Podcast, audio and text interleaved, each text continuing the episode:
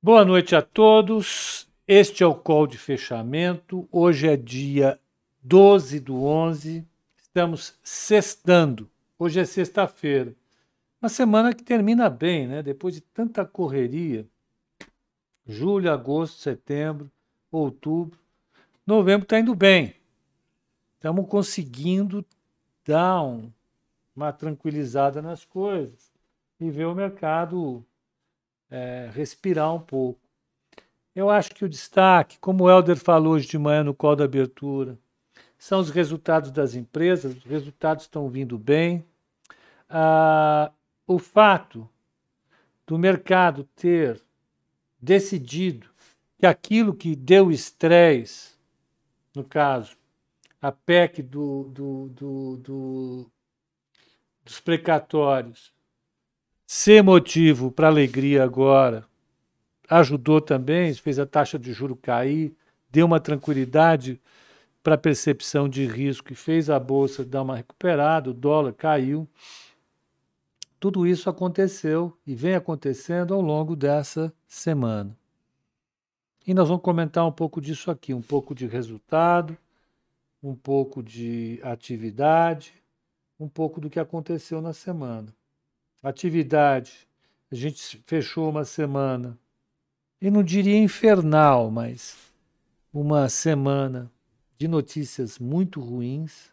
Né? A gente veio com comércio, indústria e serviços caindo em setembro, portanto, a gente fecha o terceiro trimestre, os dados essenciais do terceiro trimestre, confirmando um cenário de desaceleração e não apenas isso, de queda da atividade econômica.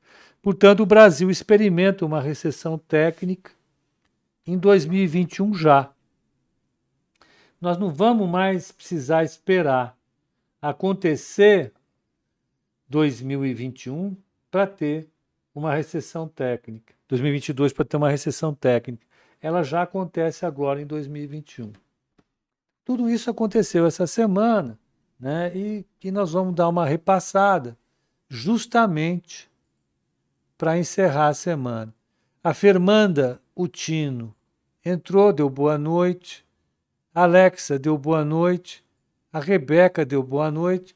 O surfistinha já está rindo. Cadê o Borsoi? Está fazendo um mapa de calor para o Boys? O Borsoi, com esse mapa de calor, está fazendo um sucesso total. Não quero acreditar, não quero pensar no que ele vai fazer no final de semana estendido com esse mapa de calor. Eu tenho que acreditar que vai ser coisa boa, né? Relativizando bem o coisa boa.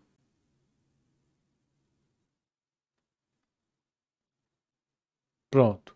Vamos lá ver como é que foi o mercado? Vamos.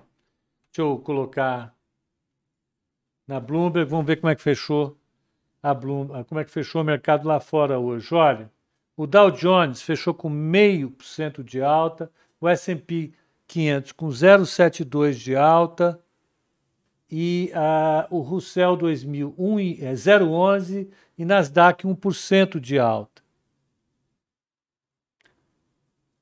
A, a, a Aline, eu acho que é a Aline, né, Aline? A Aline falou que eu falei. Alexa, e a Alexa dela deu boa noite e apagou as luzes. Sério? Meu Deus, olha que barato. Tá vendo, Alexa, o que, que você está aprontando? A Alexa é, é, uma, é uma participante ativa aqui do nosso call, ela vem no chat, ela é carioca. Alexa, bota o corotinho na lista de compras. É, já pensou? Não pode gritar, Alexa, põe o corotinho na lista de compras. Aline, cuidado. Deixa a Alexa escondida por enquanto, senão vai dar problema. Vou fazer um meme do Borsoi e mandar no Telegram. Igor, veja. Muito bem.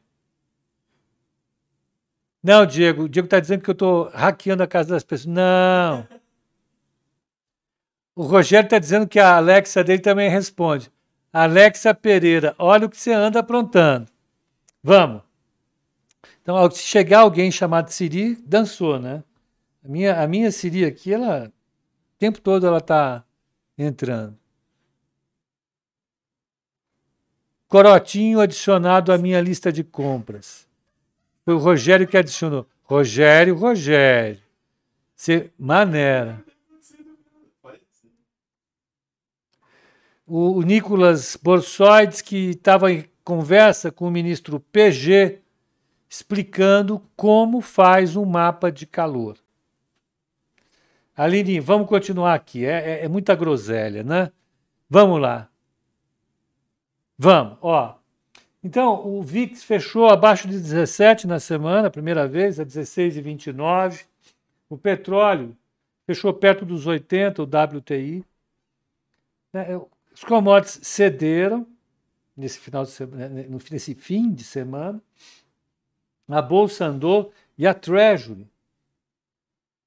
de 10 anos fechou a 1,566 subiu em relação aos 1,40 e pouco da semana passada, e eu acho essa uma boa notícia.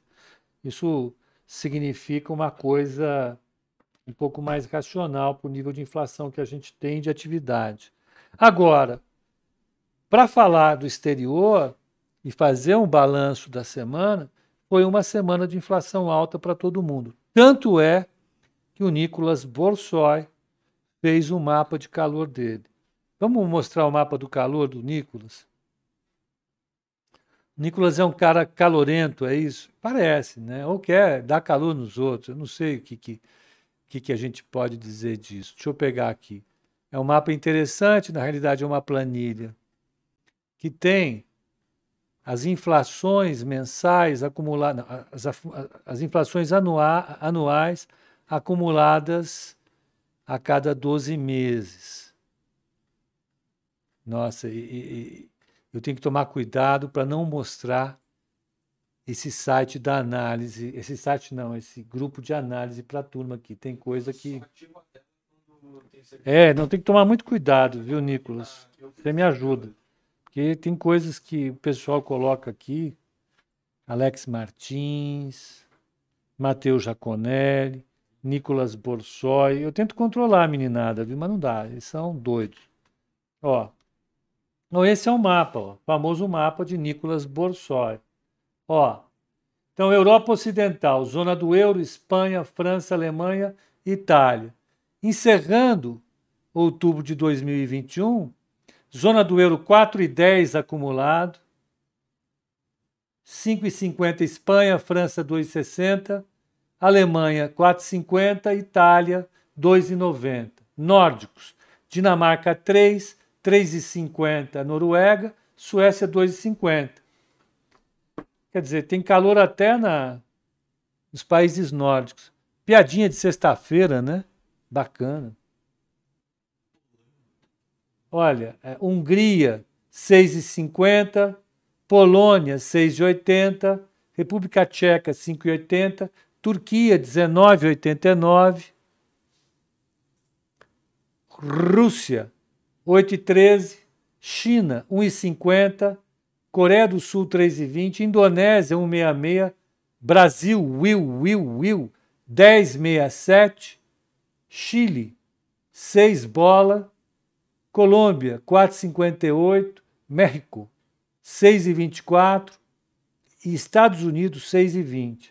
Argentina, para quem não sabe, é 50 e tralalá. O Nicolas Borsoi não colocou a Argentina porque não sei por que também. Falou, não, Argentina. O Nicolas vai ver, é, é, é, gosta da Argentina.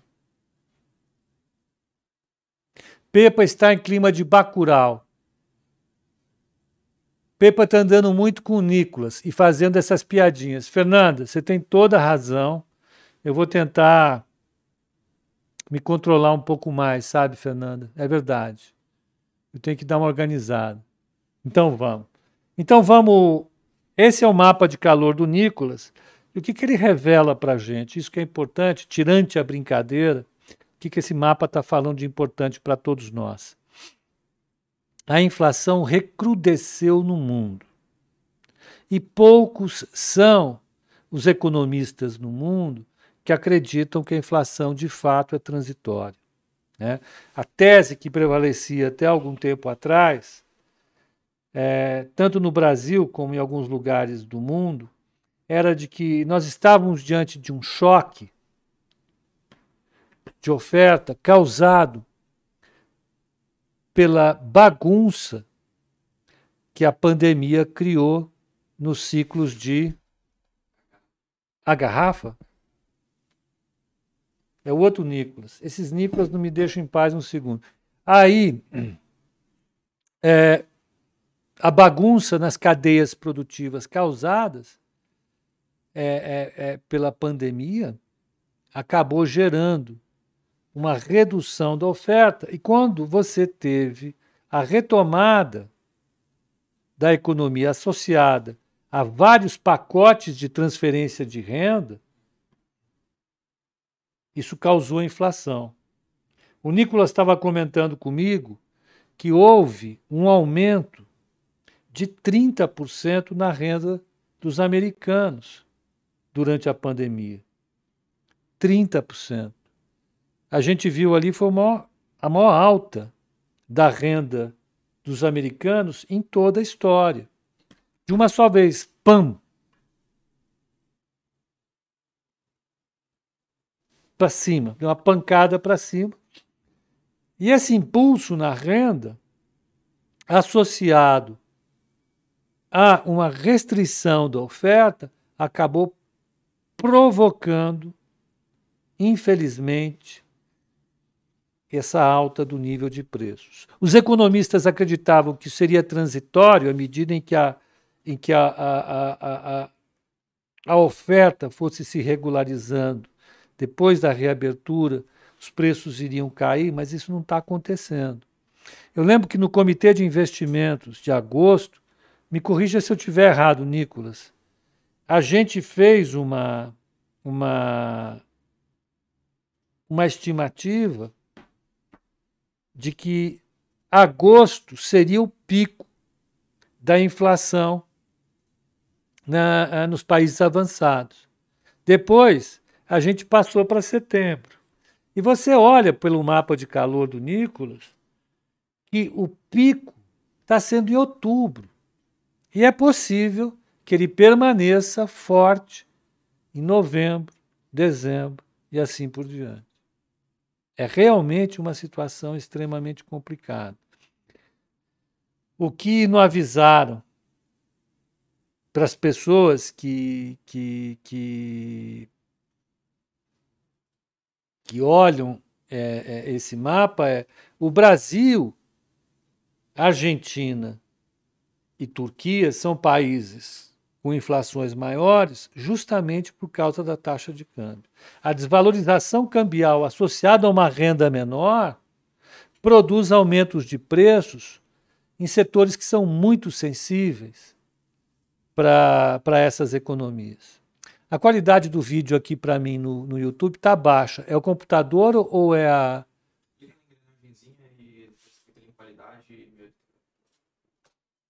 A engrenagemzinha do qualidade já está lá em cima. Agora já melhorou.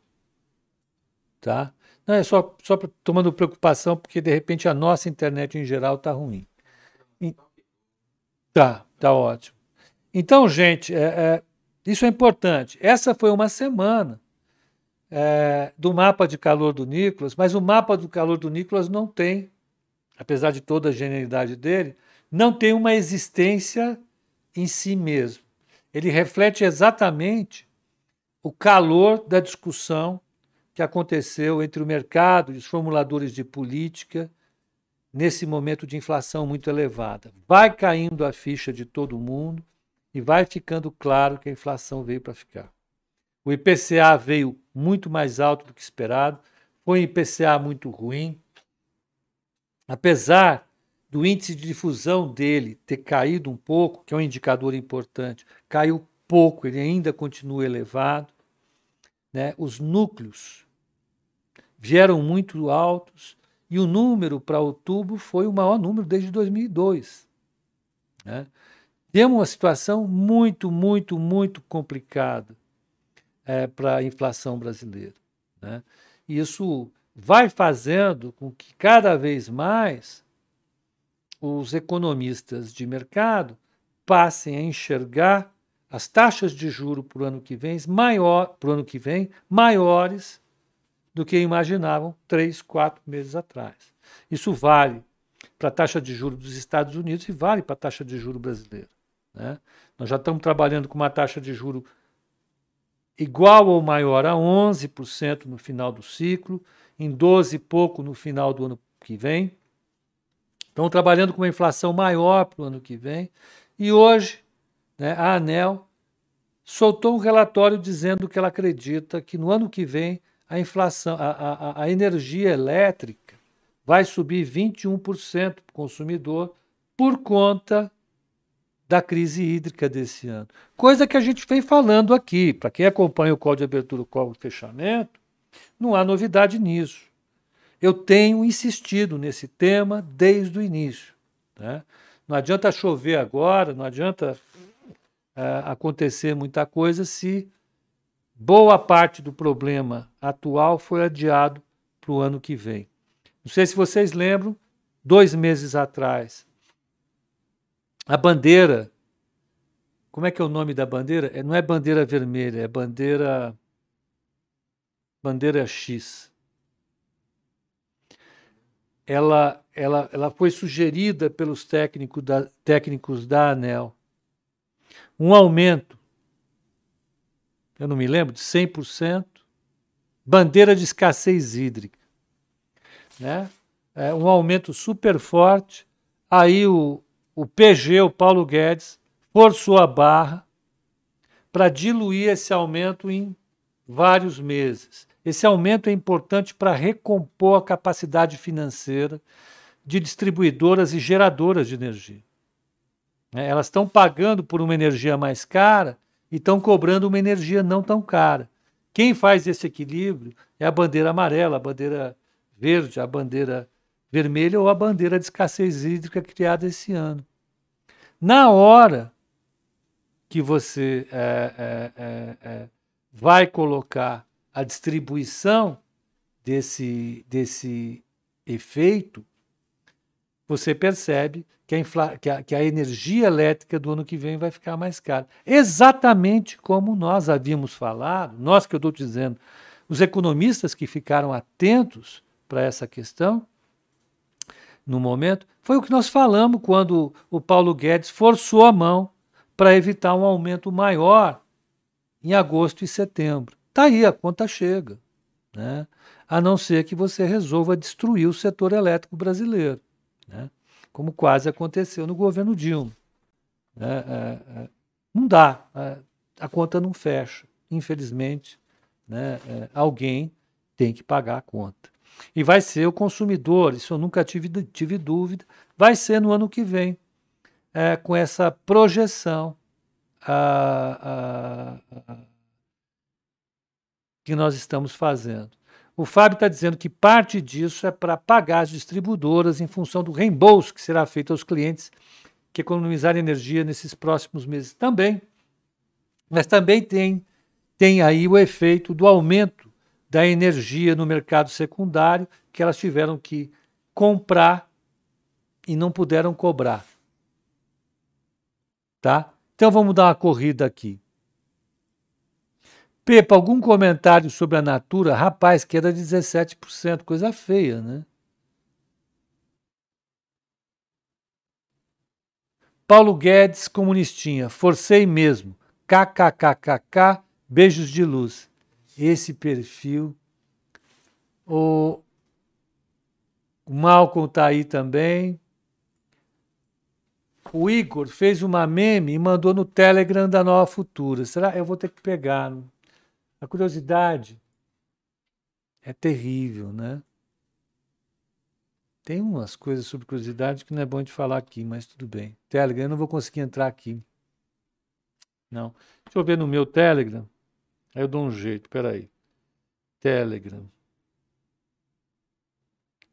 Telegram. Essa turma do Telegram é, pesada, viu?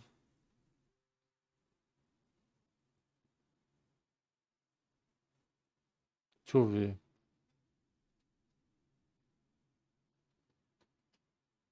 É difícil, eu não, eu não acompanho tanto o Telegram. Tá aqui, tá demorando para atualizar. Bom, vamos lá, deixa eu seguir adiante. Hoje é sexta-feira, né?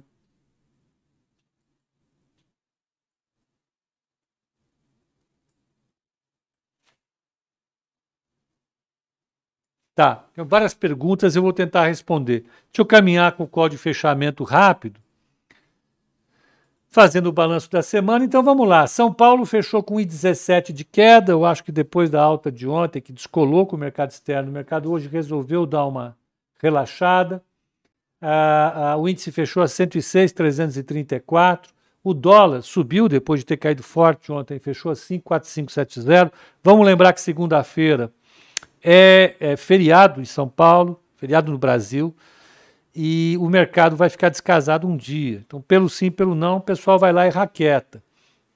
O mini índice fechou a 106,940. Uh, o DI, a taxa de juro para 2025, fechou com uma ligeira queda de 7 pontos. A, a, a curva fechou a semana mais ajeitada, ela fechou com um formato mais parecido com uma curva de juro de dívida soberana de um país que está com inflação alta. Ela veio dar uma pancadona em 23, depois ela suaviza um pouco mais para frente. Vamos ver até quando esse movimento continua a, a ver. Isso é importante para a bolsa, para dólar, para tudo. O mini dólar fechou a 5,477, 1,17 de alta. Ah, das blue chips. Ambev caiu 0,57, mas fechou a 17,51, o papel está bem. Bradesco fechou com 0,98 de alta, 20,69. Petro fechou com 2% de alta, 26,99, com o petróleo caindo. O pessoal está gostando de petróleo, né? De Petrobras. 26,99. É, eu vou aproveitar esse momento para falar para o pessoal do YouTube. Deem like, Deem like. E Vale fechou a 68,30 com 0,43 de alta. Vamos pegar na Bloomberg, ver quem mais subiu, quem mais caiu. Aqui tem, fica mais movimentado, fica legal. A gente dá o IBOV, Index, vamos lá, Pumba, é, move. Vamos. Ó.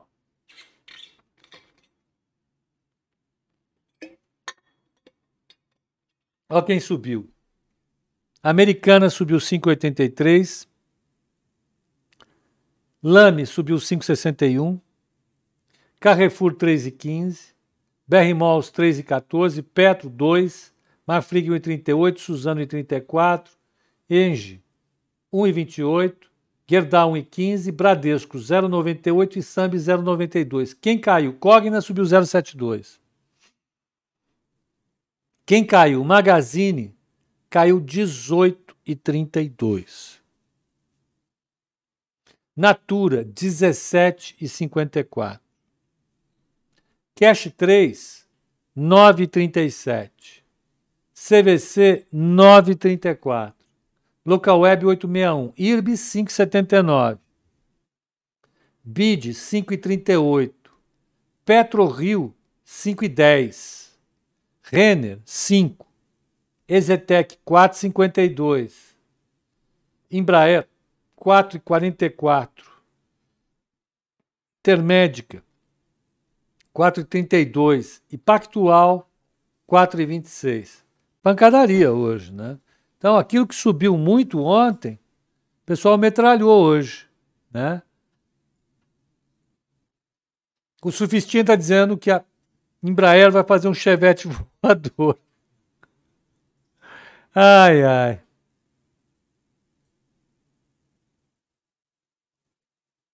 A, a, a Fernanda tinha put de quem, hein? O Pílulas está hoje com vinho branco. Com esse frio, pílulas. Bom, mas se você é pílulas de sabedoria, tem que ser com vinho branco. E é, ó, é lá de, do Rio Grande do Sul. Para ele, frio é é calor. Embraer, tá com put. Ah, daqui a pouco vão lançar ações de corote. É, tá, tá feia a coisa. Legal esse app da Bloomberg, onde eu baixo. William, não, esse você não baixa. Esse você tem que contratar. E é caro, tá? Não, acho que para pessoa física é muito puxado. Ele custa cerca de 1.800 dólares, tá? Então, infelizmente, não vai dar. Vamos ver na semana quem mais andou.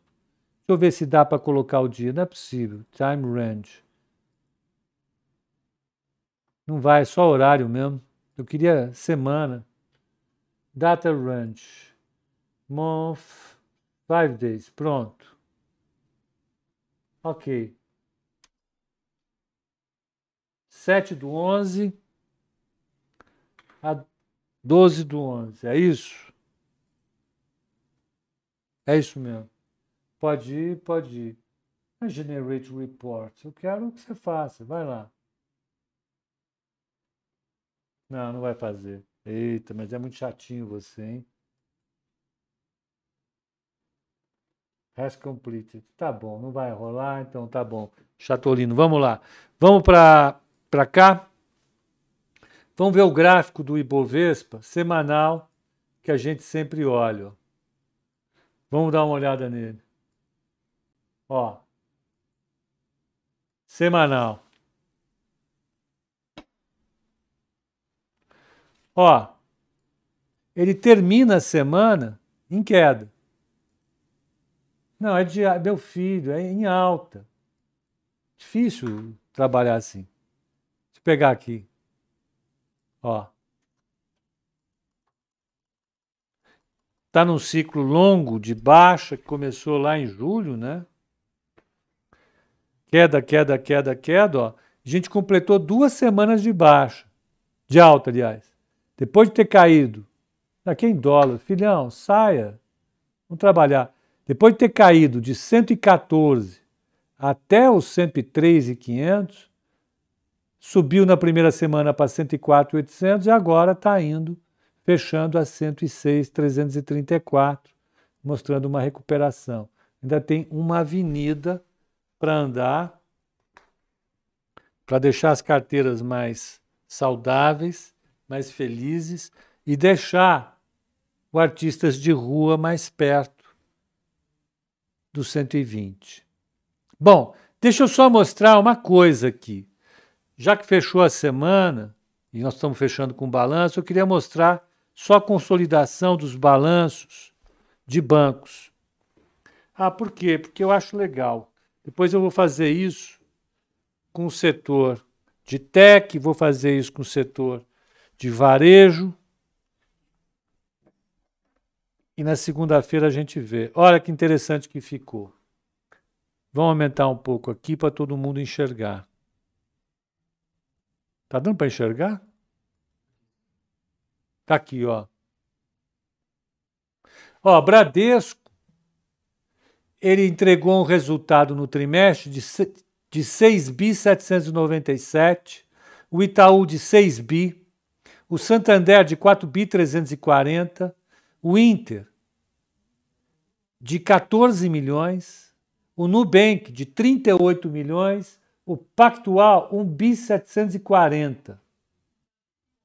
A relação preço-lucro do Bradesco fechou em 5,5 e o valor de mercado dele em 172 bilhões de reais. O Itaú fechou com uma relação preço-lucro de 7,35 anos 215 bi, 216 bi de valor de mercado. Santander, 8,38 anos, 131 bilhões de valor de mercado. O Inter fechou em 695 anos, 37 bilhões de valor de mercado. É praticamente o valor de mercado do BTG, que é 34 anos, 46 bilhões. O BTG deu um resultado de 1 bi 700. Olha isso.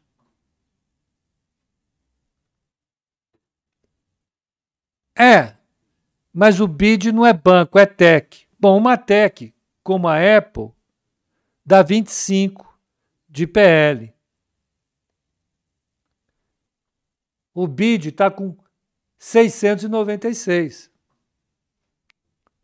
O Nubank deu um resultado de 38 milhões. 38 milhões. Se ele for colocado de fato a 50 bilhões de dólares, se ele for, isso significa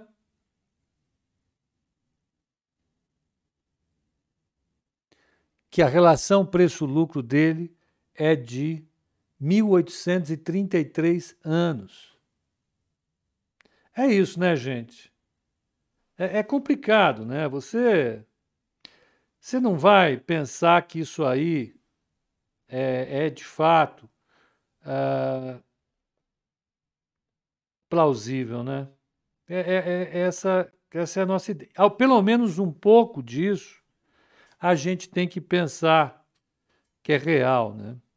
Não é possível. Em algum momento vai ter que aparecer valor dessa turma. Os bancos americanos, como é que vieram? Olha, o JP Morgan, ele superou as expectativas de lucro e apresentou 11 bilhões de lucro, de dólares. O Bank of America superou as expectativas, entregou 7 bilhões de dólares de lucro.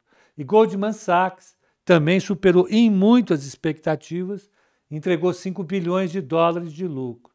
A relação preço-lucro do Goldman é 6. A relação preço-lucro do Bank of America é 13. E a do JP Morgan, 10,26. Realmente, Está aí, esses são os parâmetros. Depois eu vou fazer isso para os outros setores. Aproveitar que fechou todo mundo essa semana, os mais importantes, vou pegar lá o setor de, de locação de veículos, é, comércio, varejo eletrônico, setor de energia, e vou comparar com alguns PIAs do exterior. Mas você olha, que interessante. Os bancões brasileiros têm uma performance com desconto bem grande, né? estão descontados, porque o pessoal está com medo da inadimplência, está com medo da redução da oferta de crédito por conta do aumento da inadimplência e, portanto, do lucro dos bancos nos próximos dois anos. Agora, os bancos tipo comércio não sentem esse problema. Né? Ah, mas o BID caiu bastante. O BID caiu bastante, mas ainda está com uma relação preço-lucro escancaradamente alta. Né? Isso porque o pessoal está bastante confiante na recuperação, na recuperação não, na produção de lucros dele. Pepa fala da Via Varejo. A Via Varejo entregou um resultado ruim, Gustavo. Ontem nós discutimos isso aqui no call. Né? É, o resultado veio bem ruim, ela não performa bem, entregou uh, uh, uh, uma, uma, um resultado ruim. Goldman tem, BDR tem. Deixa eu pegar mais umas perguntas aqui. Artistas de rua dizendo o seguinte: hoje acumularam pra caramba. Terça, 110 mil pontos. Vamos torcer para artistas de rua estar certo. Seria fundamental. Uh, digita RPT na Bloomberg. O que, que ele está fazendo aqui? O que, que foi isso? Digita RPT na Bloomberg. RPT. Retrieve Reports. Ah, mas aí eu não sei como é que vai sair o report. Deixa eu ver. Ah, veio. Hum. Muito obrigado, Nicolas. Nicolas Borsoi. Bom, mas já que o Nicolas apareceu com, com essa contribuição, vamos mostrar a meme que o Wakabayashi fez para ele. Olha, pode mostrar ou não? Hã?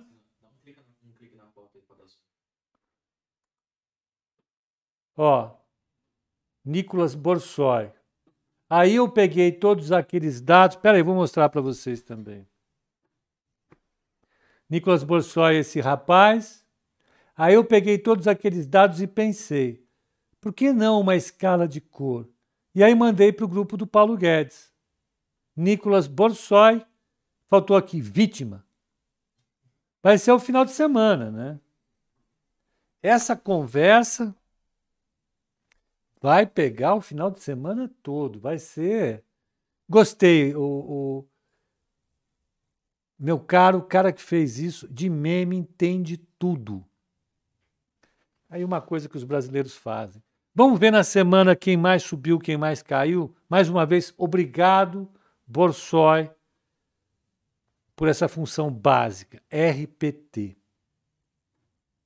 Vamos, ó. Quem mais subiu? Usiminas subiu 12%, GGBR 10,97%, BR Malls 9,50%, Lame 8,39%, o GPA 8,19%, PETS 7,43%, Gerdau Metalúrgica 7,36%, BRAP 7,35%, Vale 6,54%. Quem mais caiu?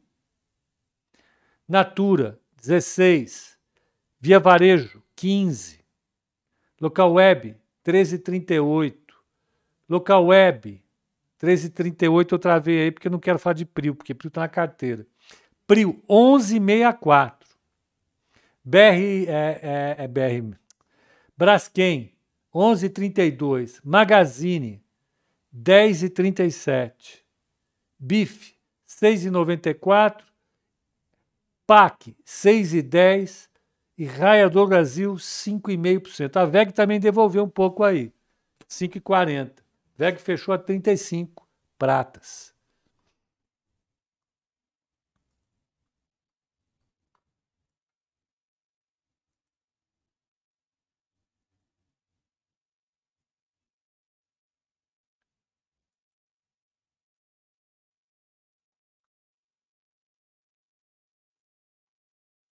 Pepa, poderia comentar sobre a saída da Natura da B3? Ela é uma candidata a abrir o capital dela lá fora. Então, até agora, eu preciso ler o, o, o ofício. Se ela for fechar o capital dela aqui e abrir lá fora, a gente vai operar a BDR aqui, tá? Uh...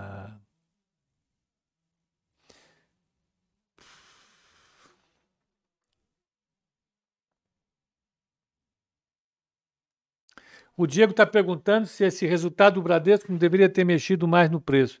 O problema, ah, Diego, é o seguinte: os bancos mostraram resultados sólidos.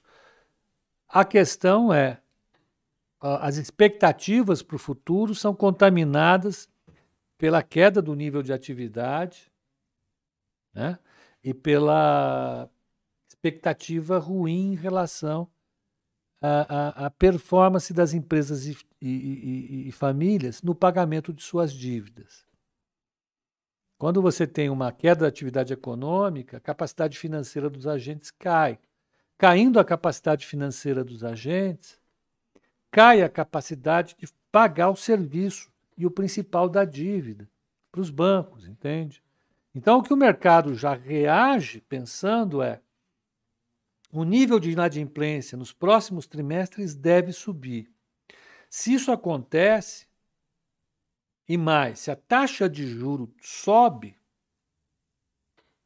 simultaneamente a tudo isso, a oferta de crédito vai mudar para pior, para baixo. Mudando a oferta de crédito para baixo, o total de crédito concedido diminui, diminui o resultado dos bancos. Tá?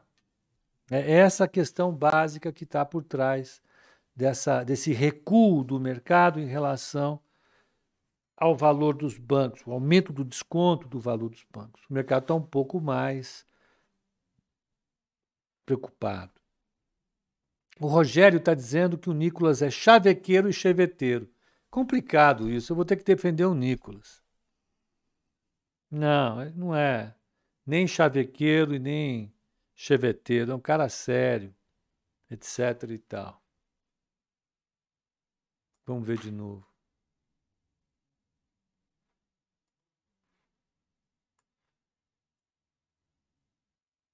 Nicolas Borsoi. É. É a reputação que a gente vai construindo, né? O Tecnion está dizendo, aqui na Bahia está fazendo 5 graus e está nevando. Ah, não fala assim não. Que bobagem, pelo amor de Deus. Elder, analisado da Magazine Luiza, chegou a 498 milhões. Vamos pegar. O Helder está falando de Magazine desde ontem. Então vamos, vamos dar atenção para o Helder. O Helder é um cara, pô, batuta. M-Glu. Batuta é legal, né? Mais uma contribuição da minha avó aqui no call de fechamento.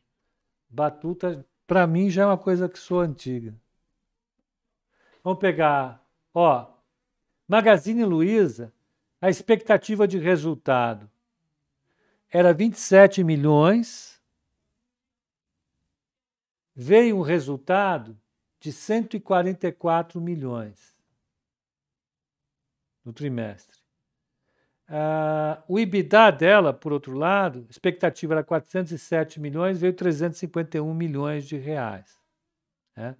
Uh,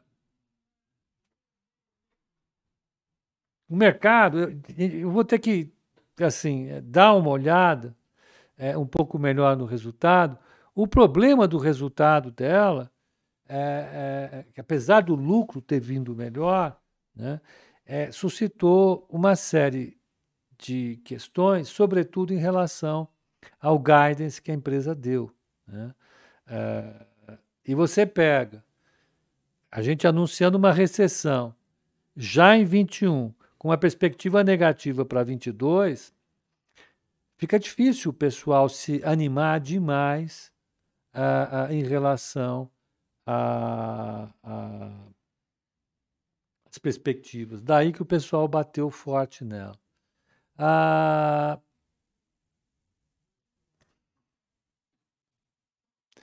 ah, o Meyerhold Milevich está dizendo o seguinte: o Nicolas é um lord. Ele só fica fazendo charme para suas pretendentes, todas apaixonadas e desesperadas pelo rapaz culto. Ah, ele é um cara culto mesmo, não tem? Se tiverem a oportunidade de sentar e conversar com ele, vocês vão ver. É, é, é bom demais. Pepa, se você tem NTN no calor, mas pode adiantar para não pagar o INCC, você tira ou espera? Tenho mais três meses só para decidir. Que vencimento que é julho? Se ela for um pouco mais longa, para pagar INCC é barra, hein? Você está numa situação, você está com imóvel, né? Realmente tem que, tem que pensar. Dá uma falada com a gente aqui no chat da Nova Futura. Pede fala, para falar com a, com a Ana Paula ou com o, o, o Theo. A gente te ajuda. 2035, tá? Na segunda-feira, na terça-feira você fala com a gente. Vai no site da Nova Futura, vai no chat e pede para falar com a Ana Paula ou com o Theo, tá? Ah, a, a Fernanda está dizendo que o Nicolas é batuta, batuta revela a idade, e a Rebeca diz que ele é muito inteligente. Admiro o seu conhecimento sobre o mercado. É, confere com o que a gente tem falado, né? O pessoal gosta do Nicolas. Bom, vamos lá. O que mais?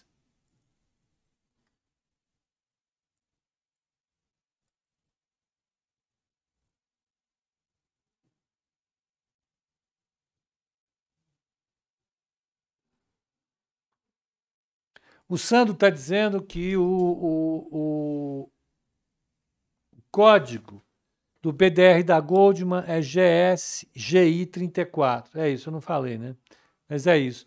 A gente já pensou em alocar a carteira na Goldman, mas não deu samba por causa da liquidez. Tá? Não deu samba por causa da liquidez.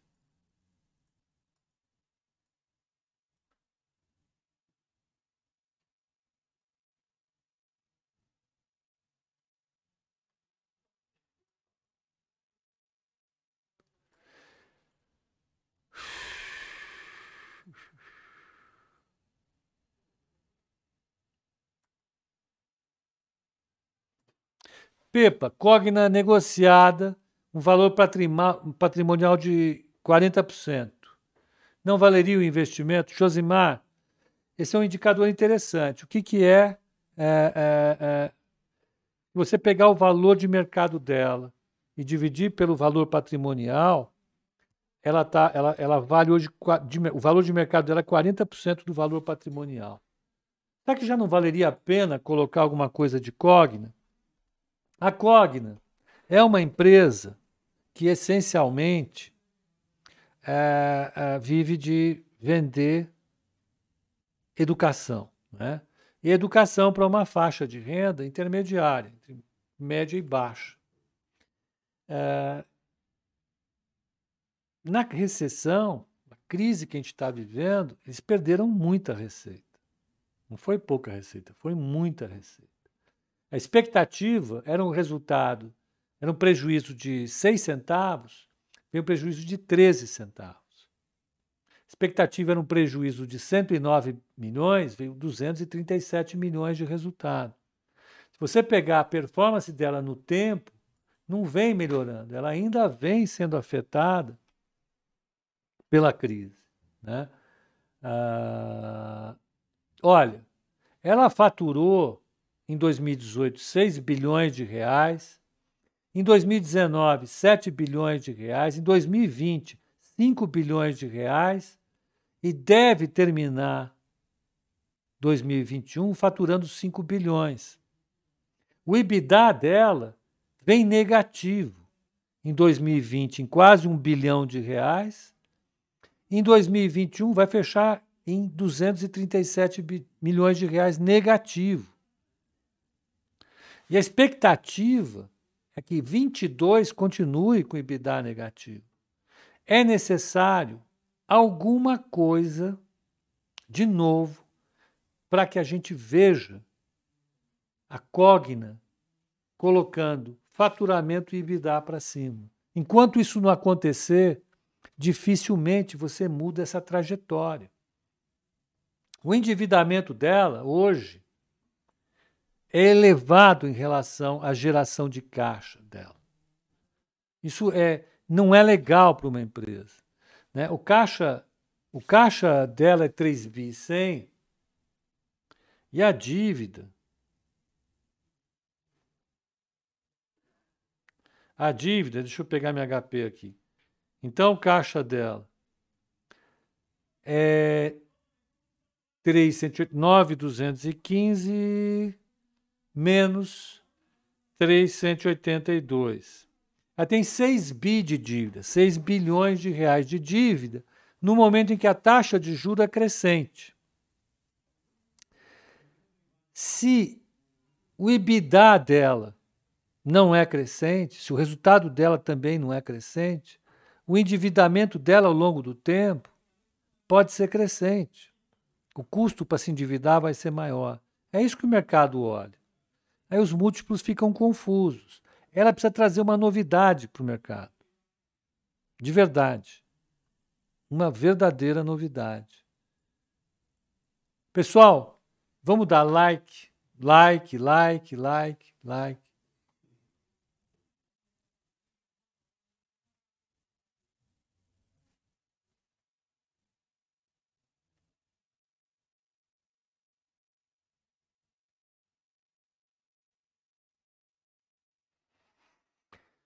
Então, a, a questão de Cogna é essa.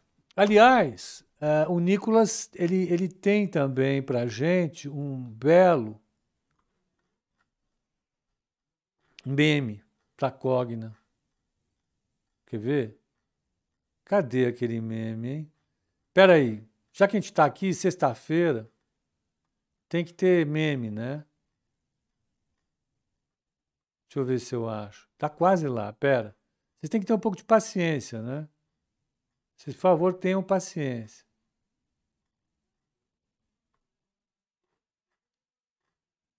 Ó. É uma brincadeira que o pessoal faz com com influencer aí de conhecido, ó. Influencer que deu, fez muito sucesso. falando que Cogna é 15, Via Varejo é 30, mostra a DARF, né? É, e falava um monte de gente, mostra a DARF aí, que você deu lucro e tal, mostra a minha DARF. Não tem downside, ele vivia dizendo isso. Ó, pode comprar, não tem downside. Vamos ver quanto é que estão as duas? Vamos ver. Então, então ele falava que Cogna é 15, está 2,79. Via varejo, via varejo, 6,21. É, elas estão um pouco abaixo do que o cara falava. Curioso é que o cara hoje é acionista de uma empresa, tem um BI 700 e a gente fazendo brincadeira com ele, né? Ele tinha que fazer comigo, né? É, é esse aí.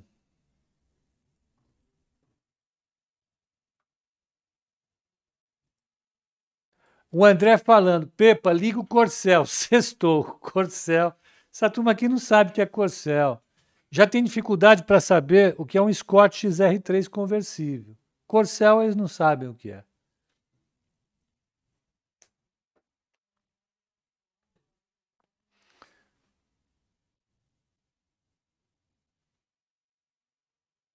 Uh, Pepa, com os investimentos em esportes, a Magazine não poderia ser valorizada como uma participante no metaverso? Eu acho que a, que a Magazine tem condições totais de, de se recuperar. O problema é o seguinte, gente: a gente vai entrar num ciclo de crescimento baixo e o mercado vai precisar reprecificar uma série de coisas. Isso é sério, né? não tem como. Né? Ah, ah, é isso.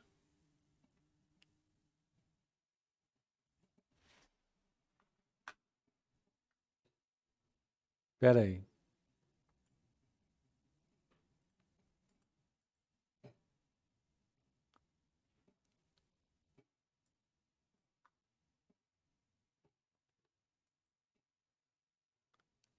Espera aí, deixa eu ver. Eu tinha feito uma pergunta. Alguém falou sobre Santander.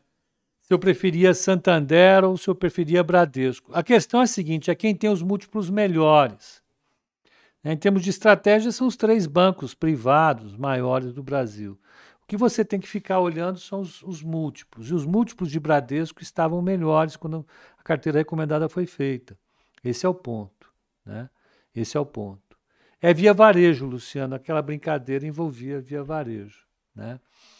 Ah,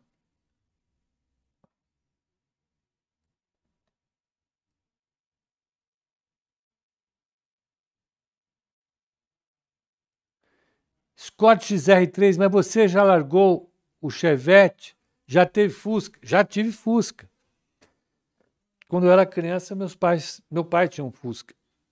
Eu viajava lá no, no buraco que tinha atrás. Era uma briga para ver quem naquela porcaria. Só de pensar nisso já me dá falta de ar. Que carro desgraçado. Vamos lá. Uh...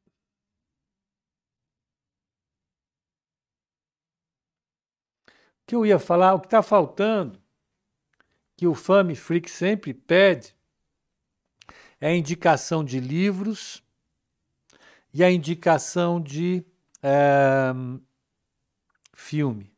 De livros, eu comprei um, na realidade, dois livros essa semana. Não vai dar para eu começar a ler, porque esse final de semana eu vou terminar de ler o livro do Taleb, que está difícil. Eu vou ser franco com vocês está me enchendo um pouco o saco. Mas os livros que eu comprei. É, são esses dois aqui, ó. Não é esse, não. É, saiu aqui, é esse aqui. Que está aqui no Brasil é esse. Aqui é uma tradução de Portugal. É esse aqui, ó. A economia dos pobres, né? uma nova visão sobre a igualdade, do Banerjee e da Esther Duflo. A Esther Duflo é, é, ganha, eles ganharam o Prêmio Nobel de Economia, e esse é um estudo interessante que fala, que reflete com uma visão bastante contemporânea, bastante moderna, sobre a causa da pobreza e o que você pode fazer para resolver a pobreza. Né? E é escrito, eu gostei, eu, eu li dois capítulos dele. Eu vou deixar para ler depois isso aqui, que eu tenho um monte de coisa para ler. Mas olha, uh, me parece muito legal o livro, eles escrevem super bem e, e, e, e me parece que não vai decepcionar. O outro livro é dela mesmo, é, Economia em tempos de crise. De novo, dos dois. Deixa eu ver. Duflo.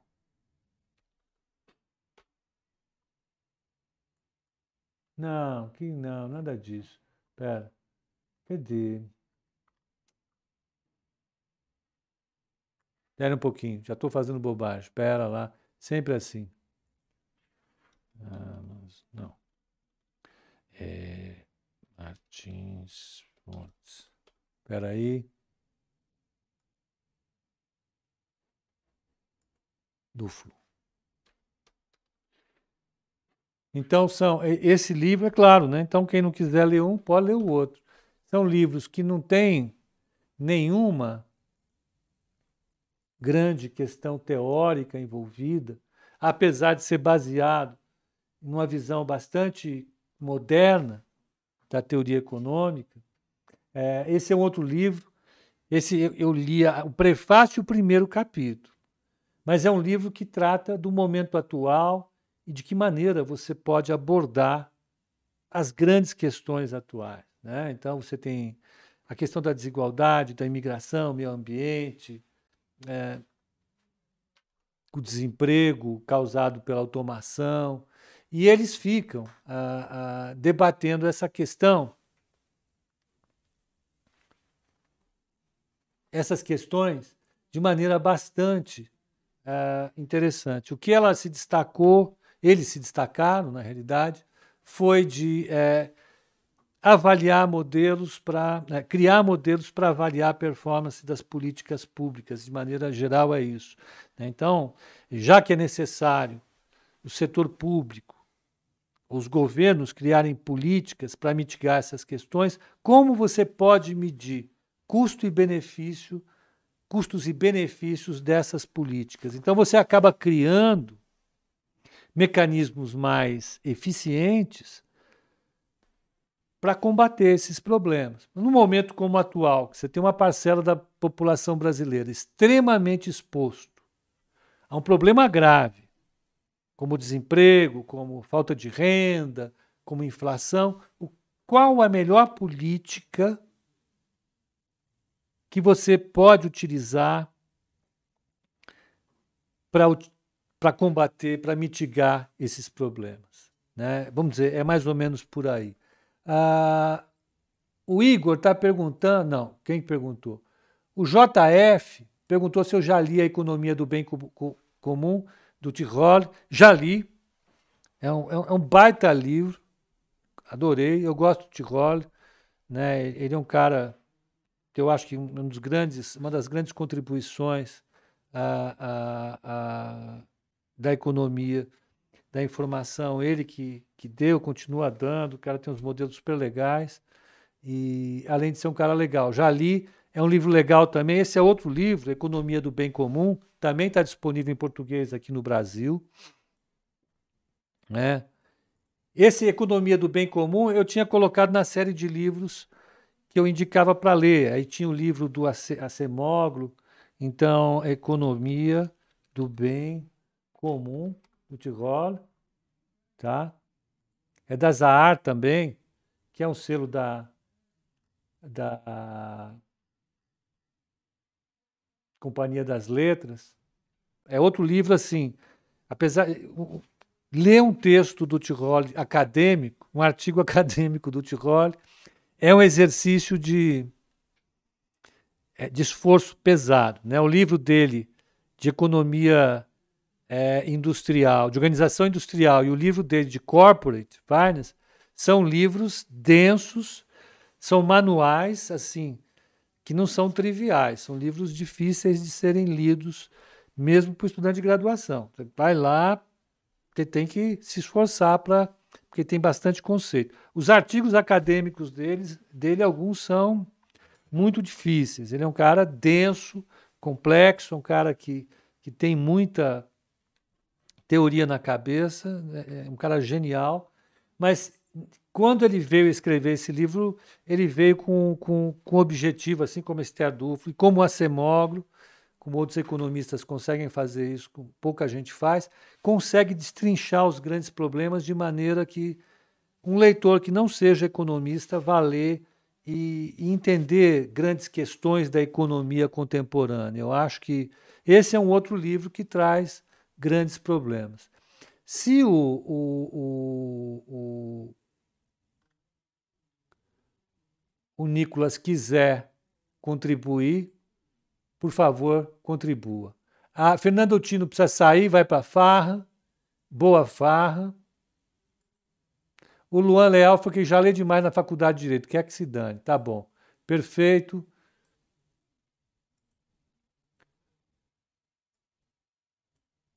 O Maier Rode está dizendo: olha, é, ele participa de um grupo que faz entrega e doação de cesta básica. Ele falou que, de fato, o problema de fome está tá sério. De fato, está muito sério. Bom, gente, então é isso. Essa era a, a contribuição que. a indicação que eu queria dar é, é, de, de livros. Filme eu não estou vendo. Uh, filme eu não estou vendo, Fame. De fato, eu é, vou, vou declinar, infelizmente. Livro eu acho que é esse. O, o, Helder, o Helder está lendo Investindo em Small Caps, ok? E vinho. Vinho, a indicação do vinho, catena, né? Tá bom. Então, gente, eu acho que é, é basicamente.